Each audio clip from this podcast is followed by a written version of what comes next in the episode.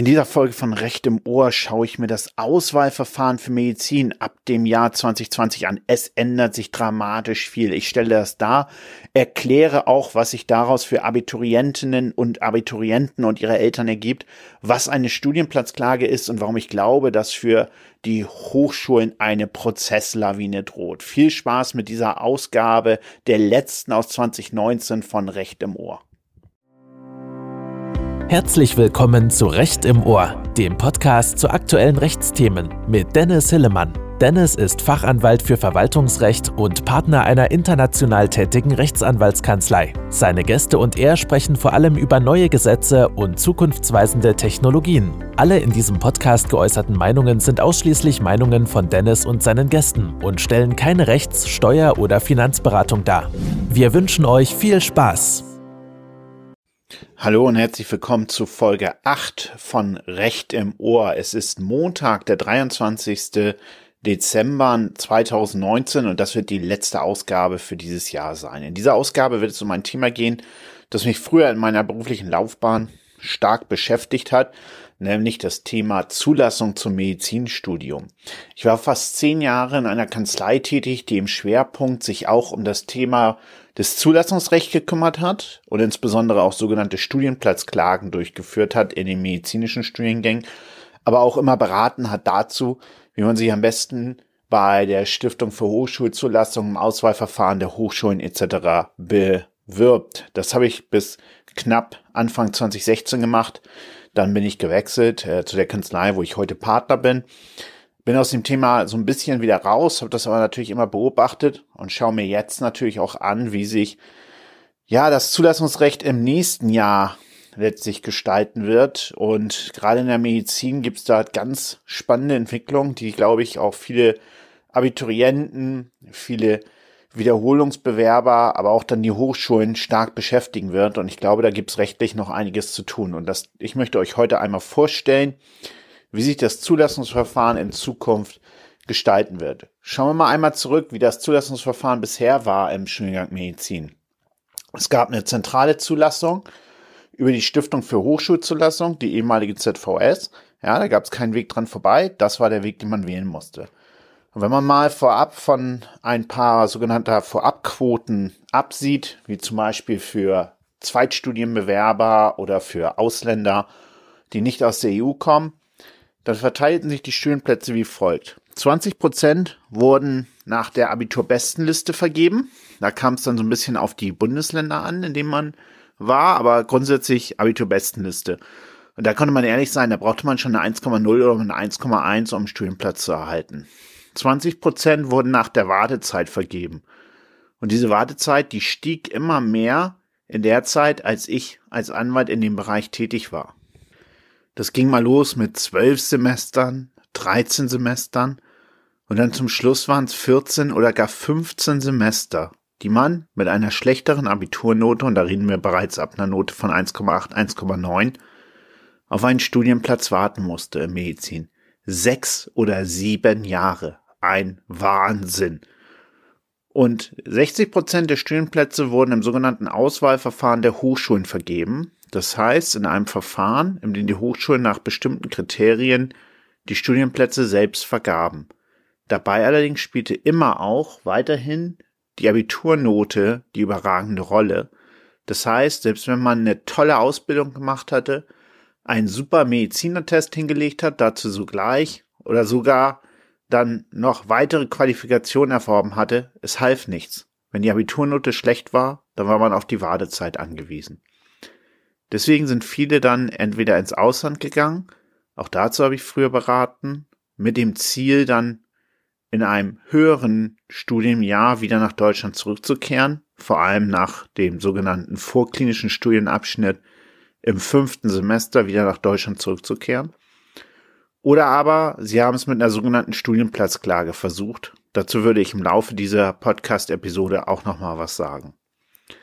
Letztlich führte das allerdings dazu, dass der Weg vors Bundesverfassungsgericht unvermeidlich war. Auch wir hatten es damals in der Kanzlei mehrfach versucht, sind dann aber teilweise vor dem Verwaltungsgericht Gelsenkirchen, was für Klagen gegen die Stiftung für Hochschulzulassung zuständig war, noch gescheitert, bis dann irgendwann das Verwaltungsgericht Gelsenkirchen eben doch die ganzen Sachen dem Bundesverfassungsgericht zur Entscheidung zu, äh, vorgelegt hat. Und bevor wir auf diese Entscheidung eingehen, farbt nochmal eine ganz klare Aussage. Das Problem ist eigentlich nicht so sehr rechtlich. Man kann viel drehen an den Auswahlverfahren, man kann viel drehen an den Auswahlkriterien, darüber werden wir auch gleich sprechen. Aber das eigentliche Kernproblem wird immer bleiben, dass es viel zu wenig Studienplätze gibt für die vielen Bewerber. Studienplätze im Studiengang Medizin sind teuer. Anders als in einem rein geisteswissenschaftlichen Fach, wie zum Beispiel Jura oder BWL, braucht man in Medizin teure Geräte man braucht klinische Ausbildungsplätze, man braucht Präparate, man braucht bestimmte Kurse. Das heißt, ein Medizinerstudienplatz kostet eine Hochschule ungefähr zehnmal so viel wie ein Studienplatz im Studiengang Jura oder BWL. Und deswegen sind die Hochschulen natürlich nicht geneigt, insbesondere nicht in der Kooperation mit den Universitätsklinikern, hier sehr viele Studienplätze zu schaffen. Sie wollen es eigentlich.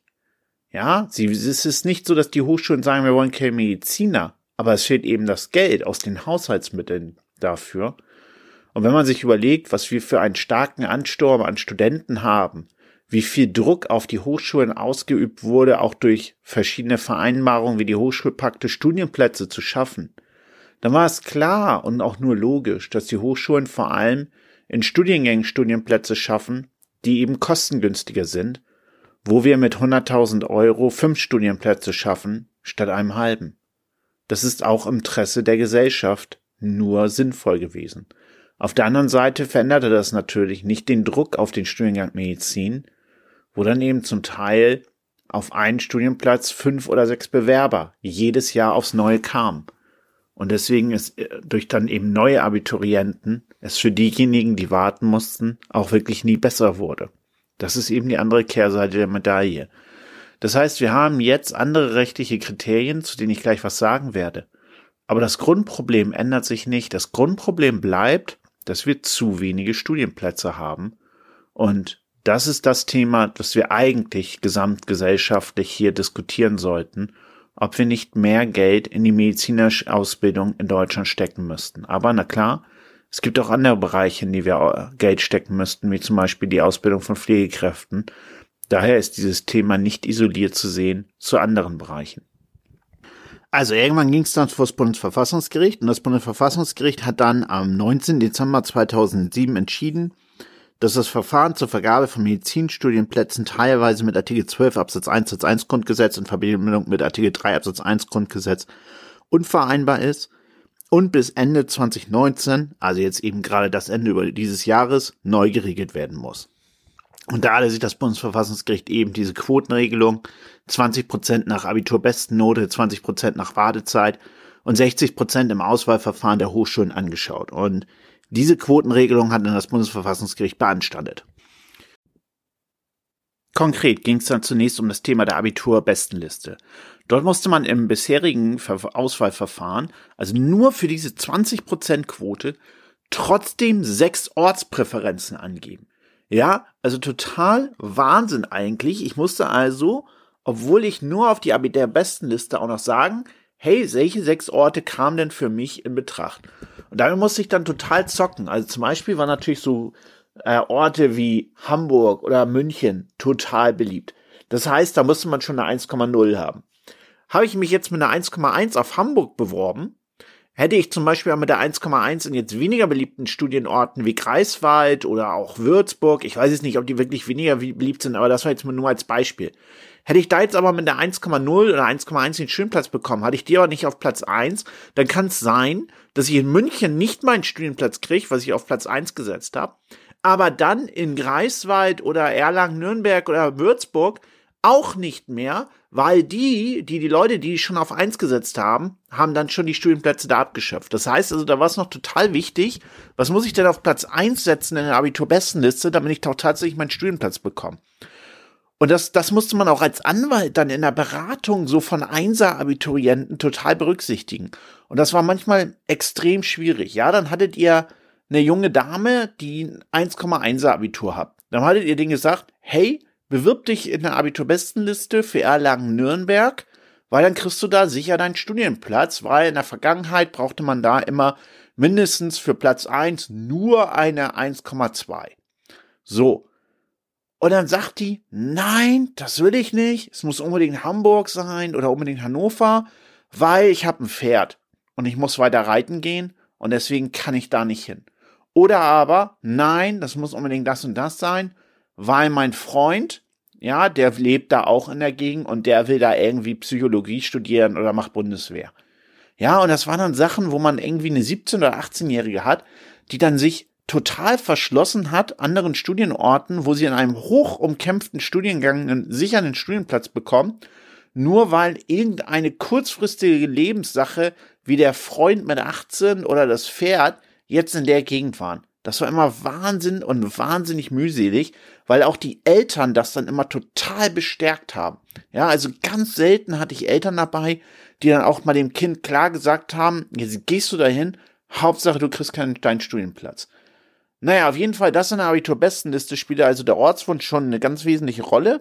Und da hat das Bundesverfassungsgericht gesagt, das kann nicht die wahr, das kann nicht wahr sein weil in der Abiturbestenliste soll es nur um die Eignung gehen und das darf nicht mit einem anderen Kriterium, der es überhaupt nichts mit der Eignung zu tun hat, nämlich hier dem Ortswunsch überlagert werden.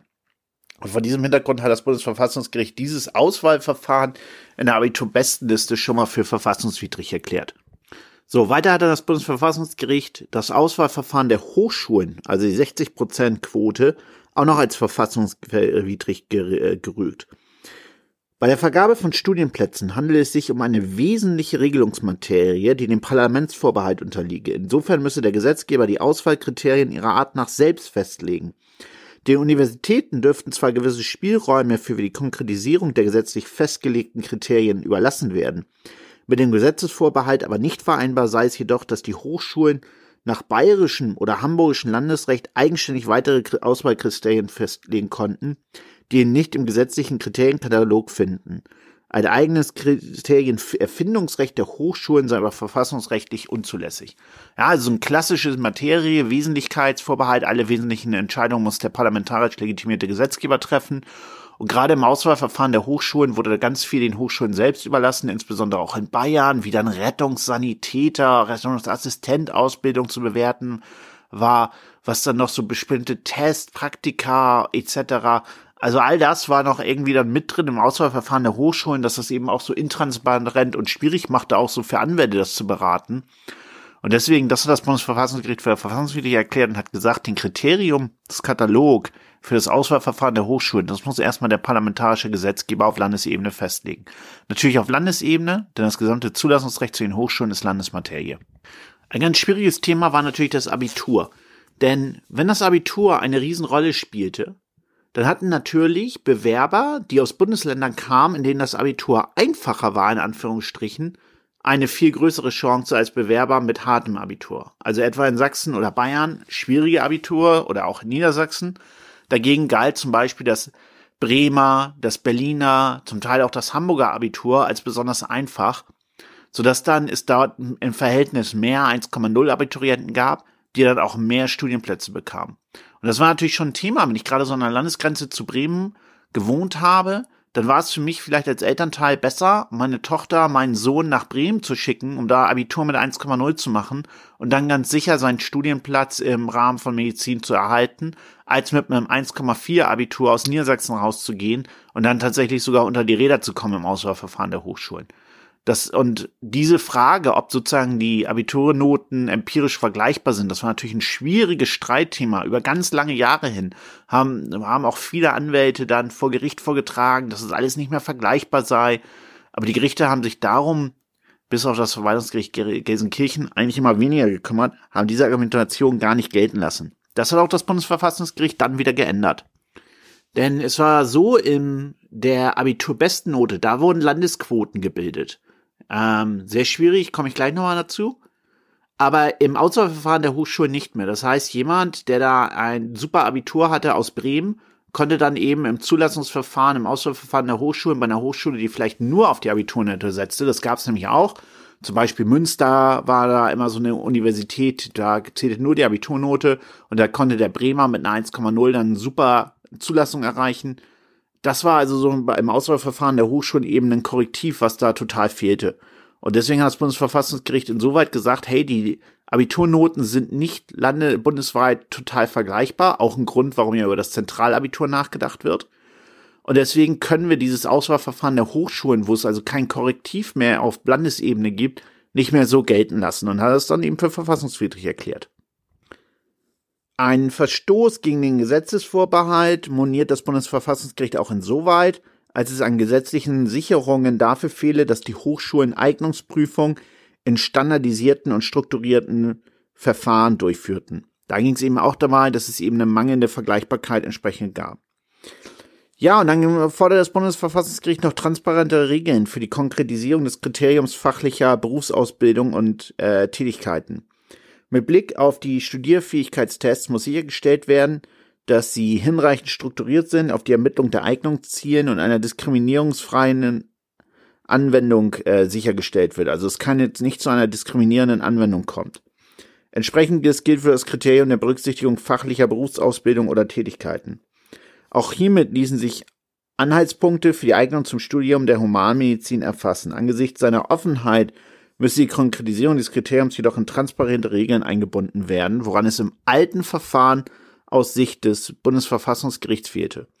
Und dann ganz wichtig war das Bundesverfassungsgericht der Punkt, dass es auch ein notenunabhängiges Kriterium im Auswahlverfahren geben muss. Für verfassungswidrig achte das Bundesverfassungsgericht schließlich auch, dass der Gesetzgeber für die Auswahl der Bewerber im Auswahlverfahren der Hochschulen keine hinreichend breit angelegten Eignungskriterien vorgebe. Die Öffnung des Auswahlverfahrens für eine Einbeziehung weiterer Kriterien liege nicht allein in der freien Entscheidung des Gesetzgebers, sondern sei zur Gewährleistung einer Chance, einer gleichheitsgerechten Zulassung zum Studium in gewissem Umfang auch verfassungsrechtlich geboten. Notwendig sei insoweit, dass der Gesetzgeber die Hochschulen dazu verpflichtet, die Studienplätze nicht allein und auch nicht ganz überwiegend nach dem Kriterium der Abiturnoten zu vergeben, sondern zumindest ergänzend ein nicht schulnotenbasiertes, anderes eignungsrelevantes Kriterium einzubeziehen.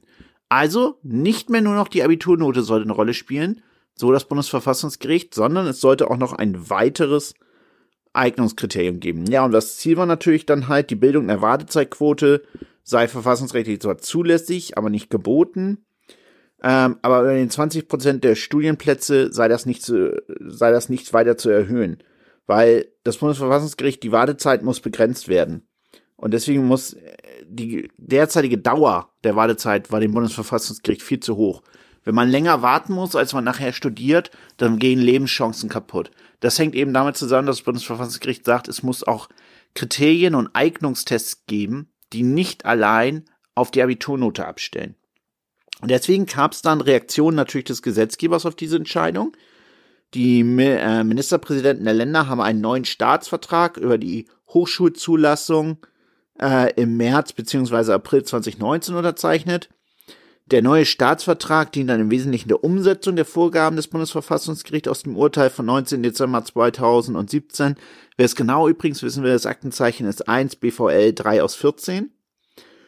Und Ziel des Gesetzes ist es, den verfassungsrechtlichen Anspruch der Bewerberinnen und Bewerber auf ein chancengerechtet und chancenoffenes Auswahlverfahren bei der Hochschulzulassung zu realisieren. Ja, Gesetz deswegen, weil es ja jetzt um die Umsetzung dann dieses Staatsvertrags in Landesrecht geht.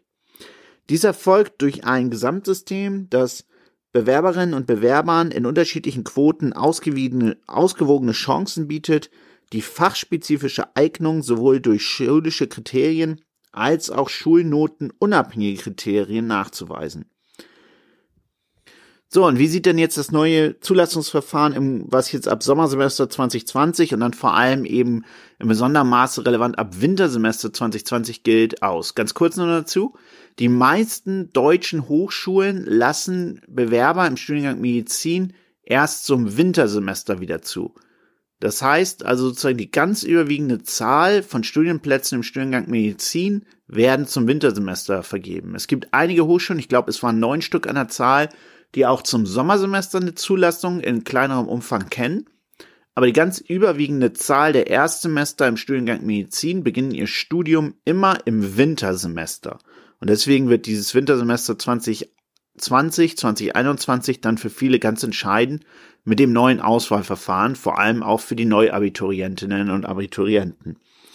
Und wie sieht dann das neue Zulassungsverfahren aus? Die Wartezeitquote wird komplett abgeschafft. Und für eine Übergangszeit von zwei Jahren wird in der neuen Eignungsquote die Wartezeit als Kriterium auslaufend berücksichtigt, um aufgrund des bisherigen Systems lange Wartenden weitere Chancen zu geben.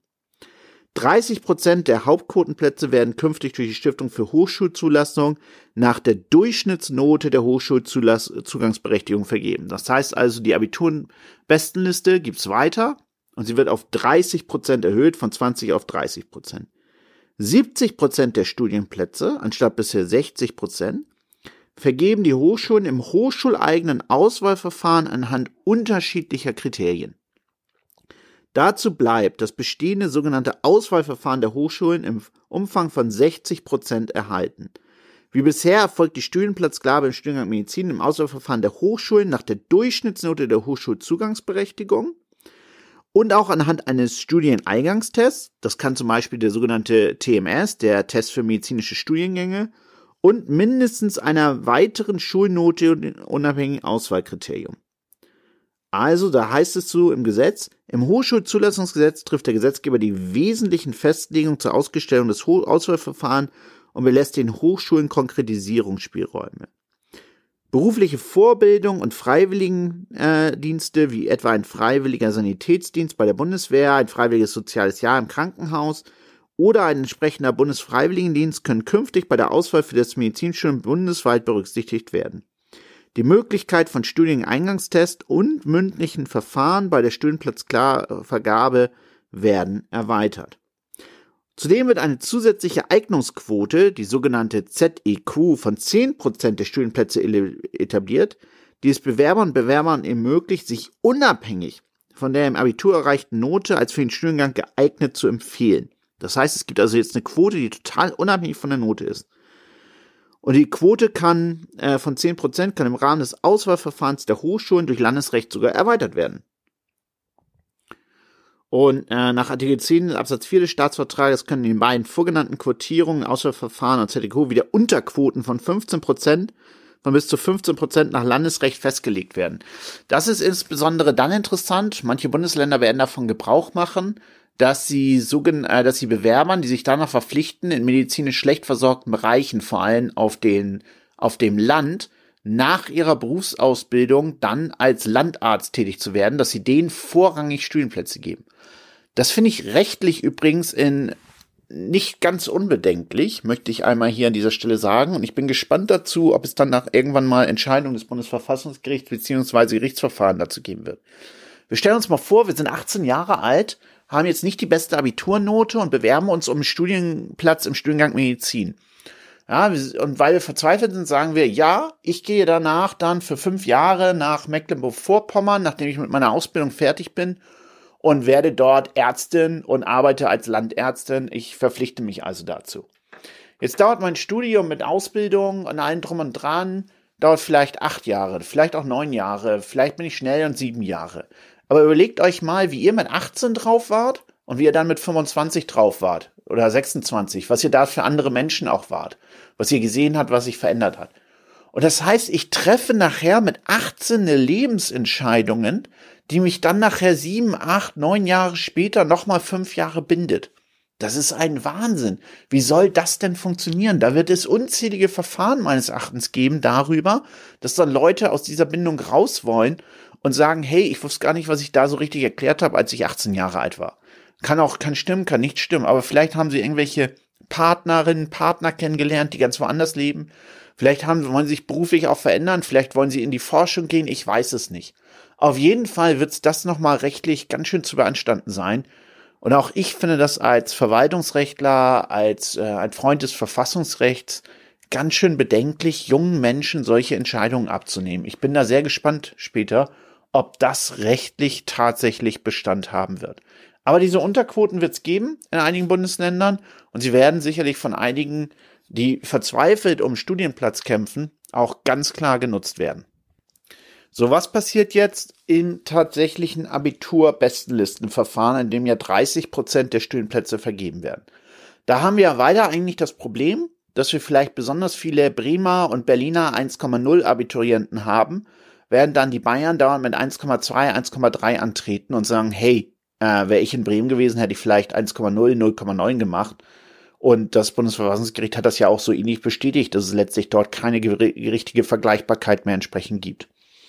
Und deswegen, es wird ein neues quotenübergreifendes Prozentrangverfahren eingeführt, das die Durchschnittsniveau Hochschulzugangsberechtigung über Landesgrenzen hinweg vergleichbar macht. So erstmal Artikel 10 Absatz 1 Satz 2 bis 5 des Staatsvertrages. Solange aber die annähernde Vergleichbarkeit der Abiturnoten im Verhältnis der Länder untereinander nicht gewährleistet ist, erfolgt ein entsprechender Ausgleich bei der Auswahl der Bewerber durch Bildung von Landesquoten. Das heißt, das bleibt sozusagen im Abiturbestenliste-Verfahren letztlich entsprechend bestehen, dass wir hier Landesquoten bilden und die Studienplätze nach Landeslisten vergeben. In der Abiturbestenliste wird also eine Rangliste anhand der folgenden Regeln gebildet. Erstens, die Hochschulzugangsberechtigung der Bewerber jedes Bundeslandes werden zunächst in Landeslisten gemäß der Punktzahl der Hochschulzugangsberechtigung ähm, gereiht. Bei Punktgleichheit entscheidet zunächst die Ableistung eines Dienstes über den Rangplatz, danach das Los. Heißt also, auch hier in der Abiturbestenliste kann dann ein Dienst ja, freiwilliges soziales Jahr oder ähnliches eine Rolle spielen. Halte ich aber für als Anwalt aus dem Bereich für nicht so überwiegend wahrscheinlich, weil es ist sozusagen nur bei Ranggleichheit. Und da ist dann natürlich, kommt es natürlich so ein bisschen auf die Punktzahl an. Das heißt, so viele Leute, die jetzt ranggleich sind und dann auch noch einen Dienst abgeleistet haben, wird es nicht geben, weil die 1,0er Abiturienten, die wollen natürlich gleich ihren Studienplatz, 1,0, 1,1, 1,2 und die werden daher nicht gleich einen Dienst ableisten. Deswegen, das halte ich für nicht so wahrscheinlich, dass es da jetzt so viele Dienstleute, Leute mit Dienst gibt, die dann irgendwie im Rang äh, sich nach vorne schieben, sondern ich glaube eher, da wird es viele Leute geben, die, die ungefähr die gleichen Punkte haben. Ja, und dann entscheidet das Los, ja. Losentscheid ist übrigens verfassungsrechtlich zulässig, weil es ja chancengleich ist. Kommt immer dann so ein bisschen auf das Verfahren aus, aber das ist möglich, haben Leute die gleichen Qualifikationen dann darf verfassungsrechtlich zulässig auch per Los entschieden werden. Anschließend werden diese Ranglisten zu einer deutschlandweiten Gesamtliste vereinigt. Das funktioniert ähnlich wie bei der Vergabe von Bundestagsmandaten an unterschiedliche Parteien.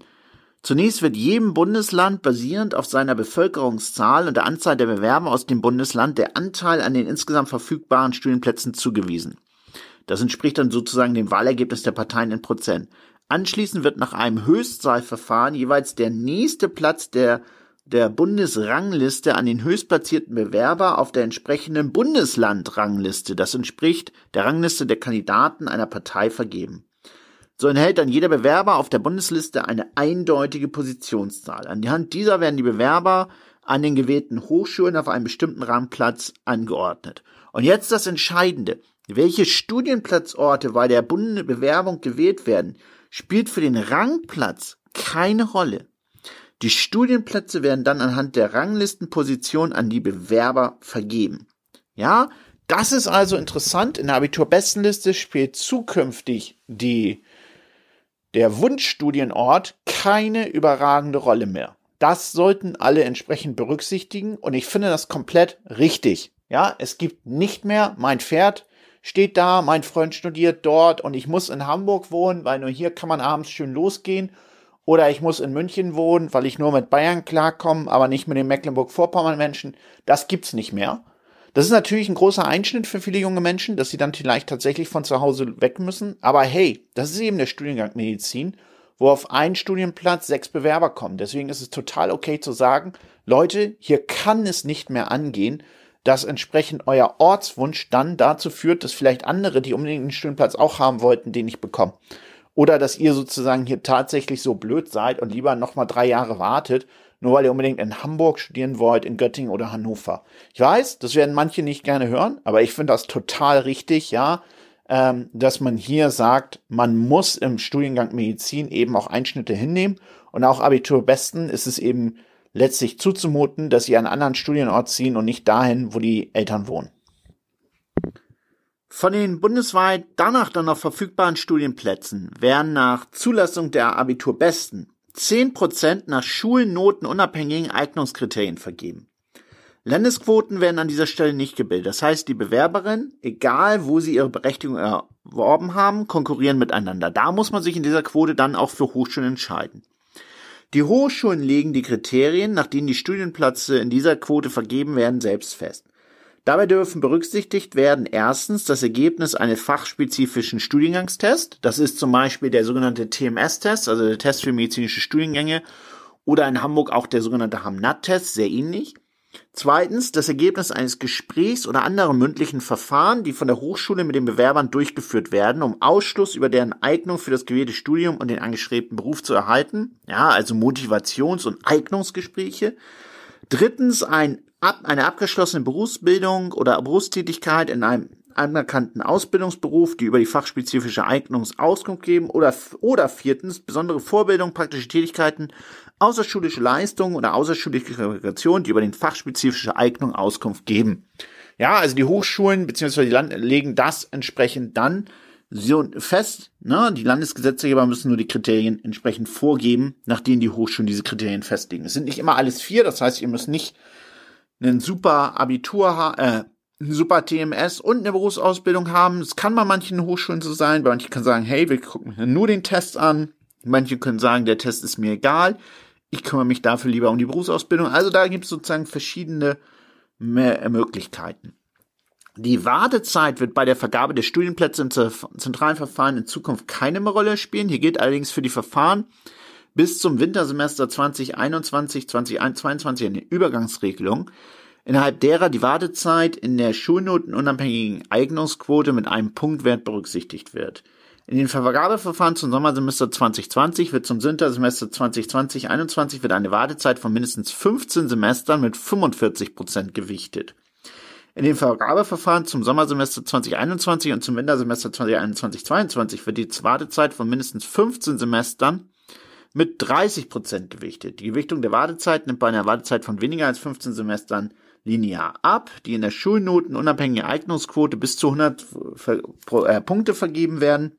Bedeutet das für die Berücksichtigung der Wartezeit nach Punkten. Also entsprechend, dann gibt es eine Ausschlüsselung Sommersemester 2020, größer gleich 15 Semester, gibt es 45 Punkte, für 14 Semester gibt es 42 Punkte, 13 dann 39 und so weiter. Und dann eben für 2021, 2021, 2022 entsprechend niedrigere Punktzahl. Innerhalb der Übergangszeit sind somit in dieser Quote die Chancen auf Zulassung für Bewerber mit einem Abitur, das nach 2014 erworben wurde, eher gering. Warum? weil nämlich in dieser Quote jetzt die 10%, äh, die 10%, äh, der 10% eben die Wartezeitleute eine Riesenchance haben. Das heißt, diese Quote wird für Neuabiturienten, beziehungsweise diejenigen, die nach 2014 Abitur gemacht haben, die sind ja auch nicht mal die Neuen mehr, wird sie eigentlich kaum eine Rolle spielen. Das ist erstmal auch schon wieder ein Punkt, den muss man wissen. Ja, also man darf jetzt irgendwie nicht als neuer, junger Abiturient mit einem 3,9 Abitur dann irgendwie sagen, hey, ja, aber ich krieg das hier alles geregelt über die Eignungsquote, weil ich ein super TMS habe.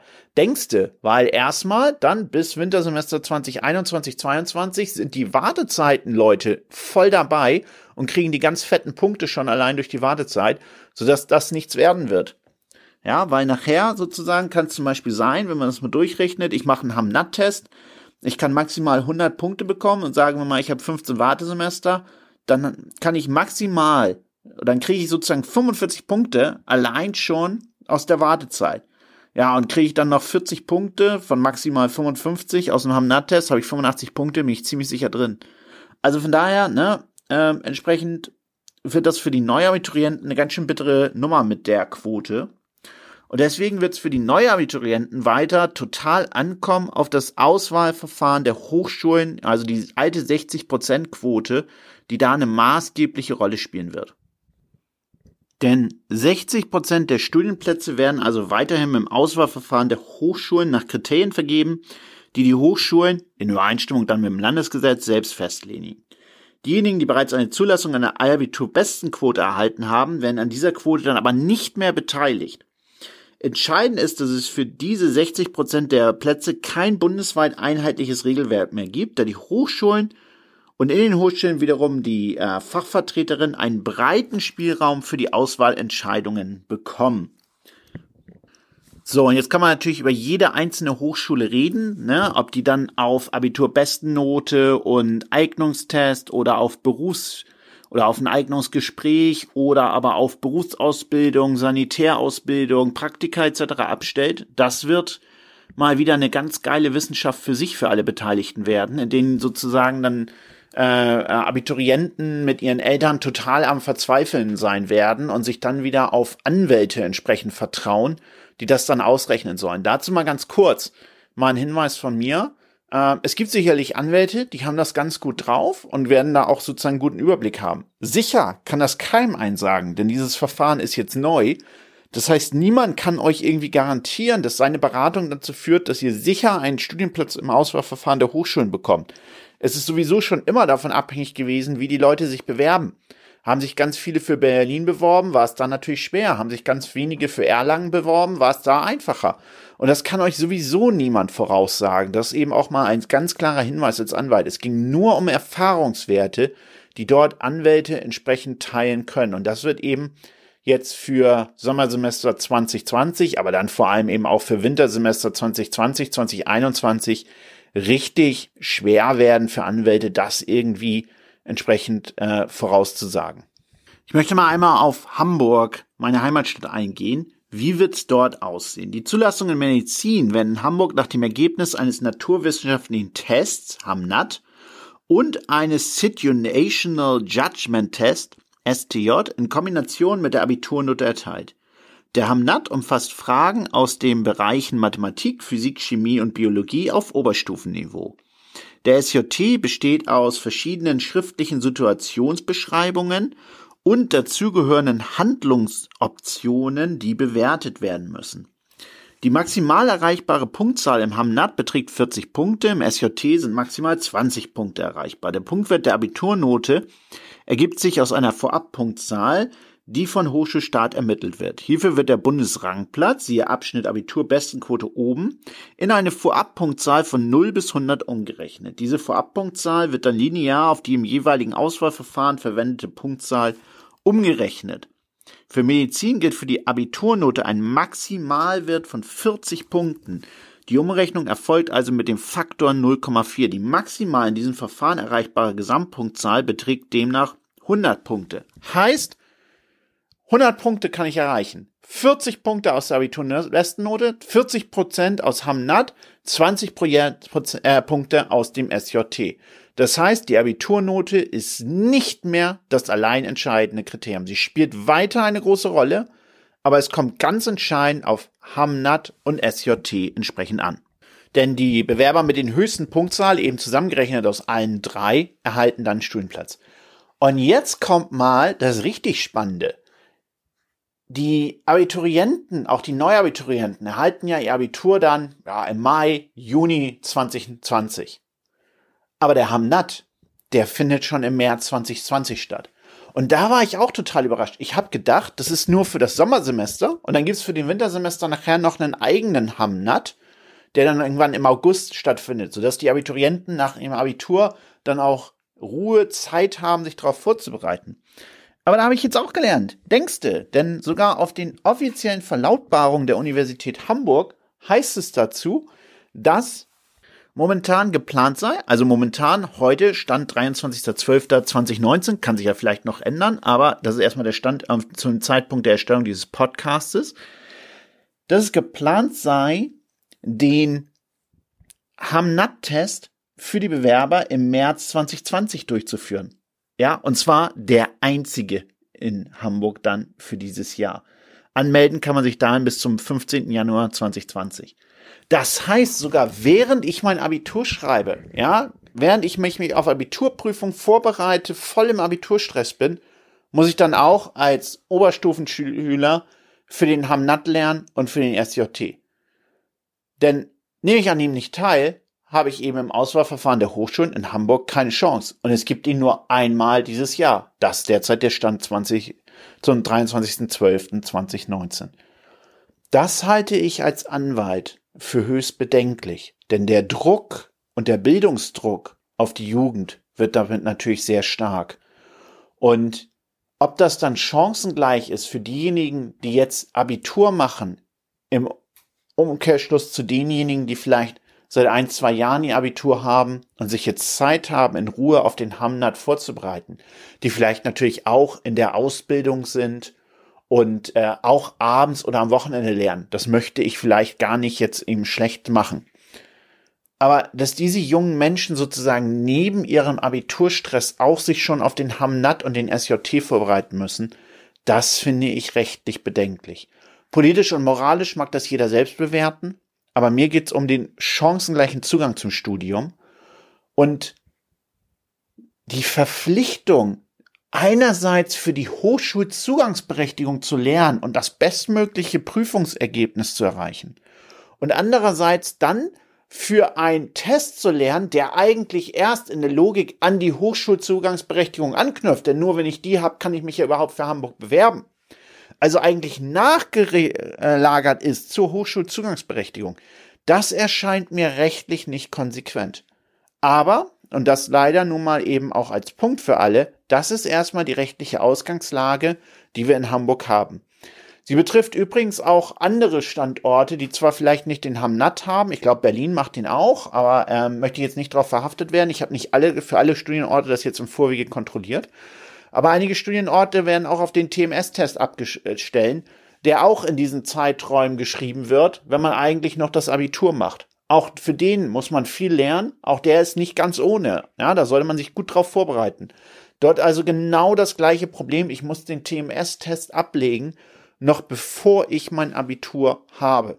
Aber das ist jetzt die Situation. Jetzt kann man sagen, kann ich da richtig was machen? Kann ich das anfechten? Ja, klar kann ich das. Ähm, klar könnte ich jetzt sagen, hey, ich nehme das Geld in die Hand. Aber es gibt da mehrere Probleme. Das erstens ist die Frage, wann habe ich denn das Rechtsschutzbedürfnis?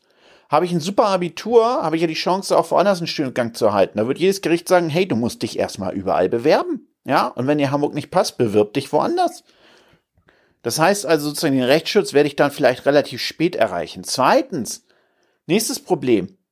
Ich könnte mir vorstellen, so manches Verwaltungsgericht, auch hier das Hamburger, wird sagen, mach doch erstmal den Test.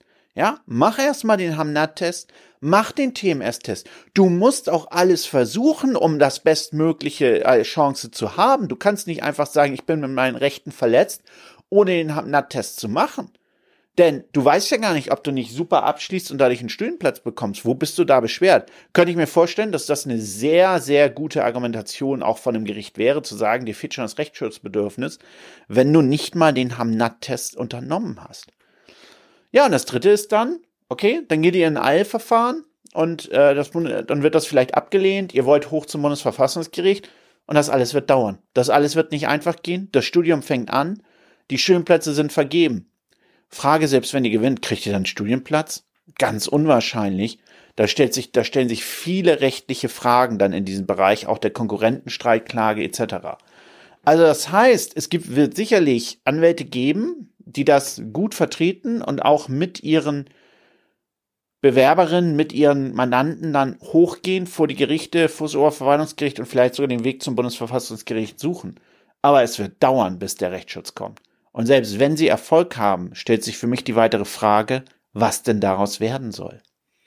Das heißt, also zum Beispiel, das ist derzeit meine Meinung.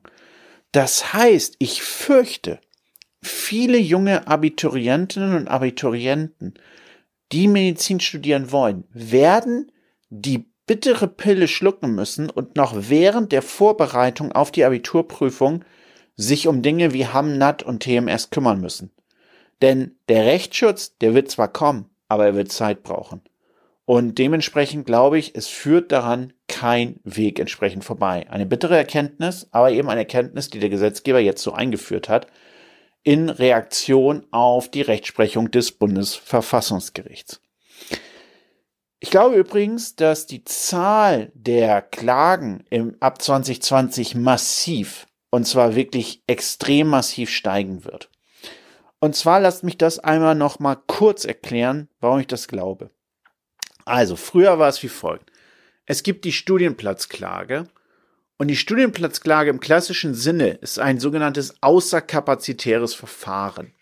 Das bedeutet, man macht geltend, dass die Hochschule nicht alle verfügbaren Studienplätze, die sie hat, an die Stiftung für Hochschulzulassung äh, übermittelt hat, dass sie sich verrechnet hat, dass sie sich klein gerechnet hat. Da gibt es sehr starke Kriterien zu. Ich möchte das jetzt nicht alles im Einzelnen ausführen, das ist sehr komplex. Aber man sagt, hey, ihr habt 200 Studienplätze an die Stiftung für Hochschulzulassung gemeldet. Die wurden da auch vergeben. Ich glaube aber, ihr habt 230, das heißt, ihr habt 30 Studienplätze noch zu geben. Dann wurden außerkapazitäre Verfahren geführt. Die laufen jetzt ganz stark vereinfacht. Bitte lasst euch dort von einem fachkundigen Rechtsanwalt beraten, wenn euch das interessiert.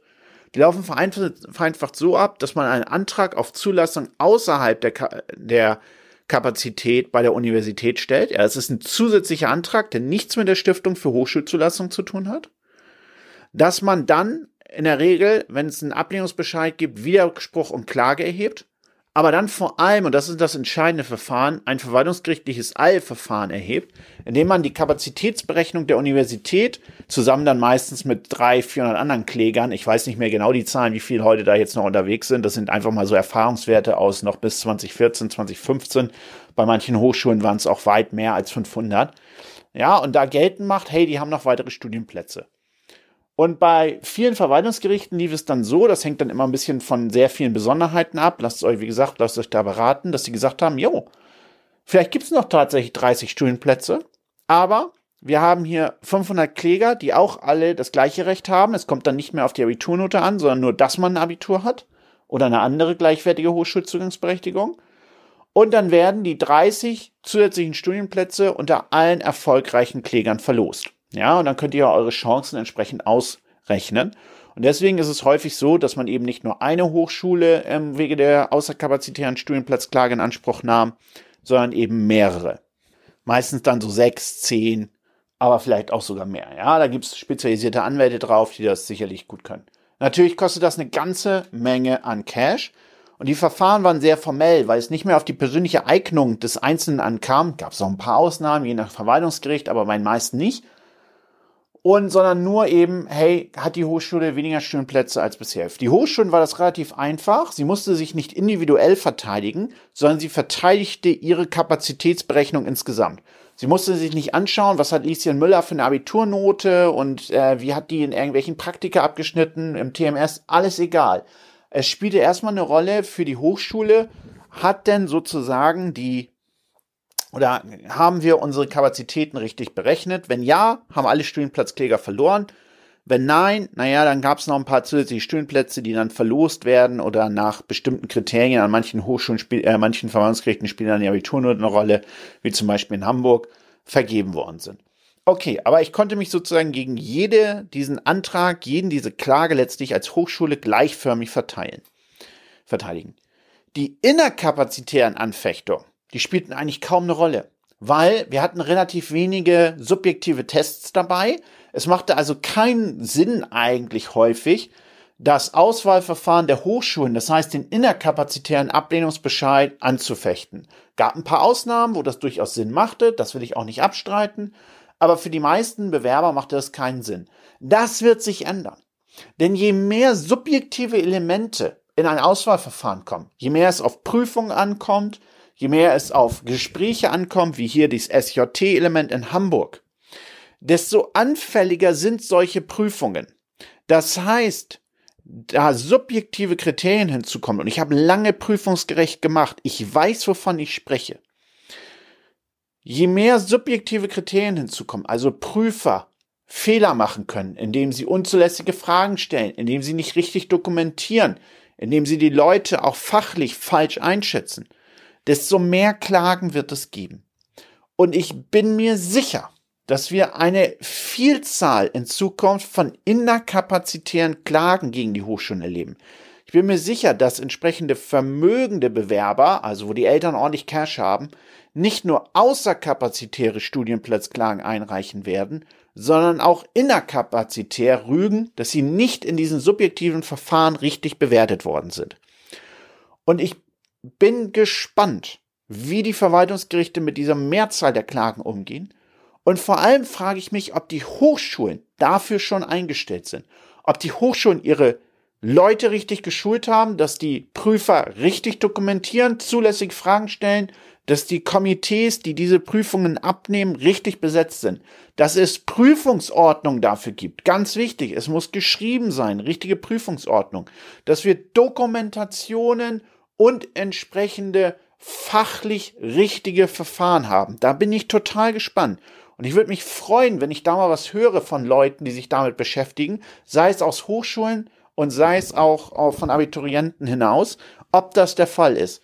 Ich bin mir fast sicher, dass ich hier auch als Anwalt die eine oder andere Hochschule gegebenenfalls beraten oder vertreten werde, um zu schauen, haben die das alles richtig gemacht und gegebenenfalls solche Verfahren auch entsprechend ähm, zu verteidigen. Denn ich stand lange auf der anderen Seite. Ich weiß, worauf die Verwaltungsgerichte achten und natürlich auch die Studienplatzkläger, was die angreifen, was die Anwälte dort angreifen. Ich war lange selbst so ein Anwalt. Und dementsprechend glaube ich, dass dort eine ganze Reihe von Verfahren auf uns zukommt, dass die Zahl der Studienplatzklagen also nicht abnehmen wird, sondern eher noch steigen wird. Aber das bleibt dem Jahr 2020 vorbehalten. Jetzt wünsche ich allen, die das noch vor dem Jahresende hören, ein frohes Fest und einen guten Rutsch in das neue Jahr. Es wird ein spannendes Jahr, nicht nur im Studiengang Medizin, sondern auch in ganz vielen anderen Bereichen. Und wir kehren dann 2020 mit einigen Interviews, einigen weiteren spannenden Rechtsthemen wie immer zurück. Einmal wöchentlich werde ich versuchen, diesen Podcast weiter aufzunehmen. Ich habe jetzt schon tolle Interviewpartner für 2020 gewonnen, freue mich da ganz doll drauf. Und ich hoffe, ihr bleibt recht im Ohr mit Dennis Hillemann treu.